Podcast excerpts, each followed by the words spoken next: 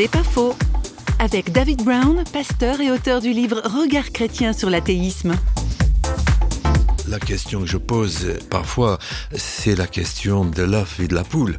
Est-ce que on est, par exemple, est-ce qu'on est athée parce que on veut la liberté ou est-ce que on revendique la liberté comme raison de son athéisme? Et j'ai un peu l'impression des fois que ce réflexe humain de vouloir être libre et de ne rendre compte à personne amène à l'athéisme.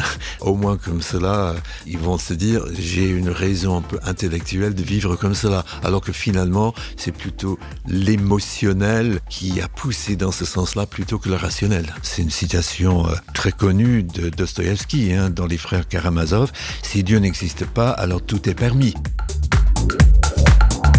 C'est pas faux, vous a été proposé par parole.fm.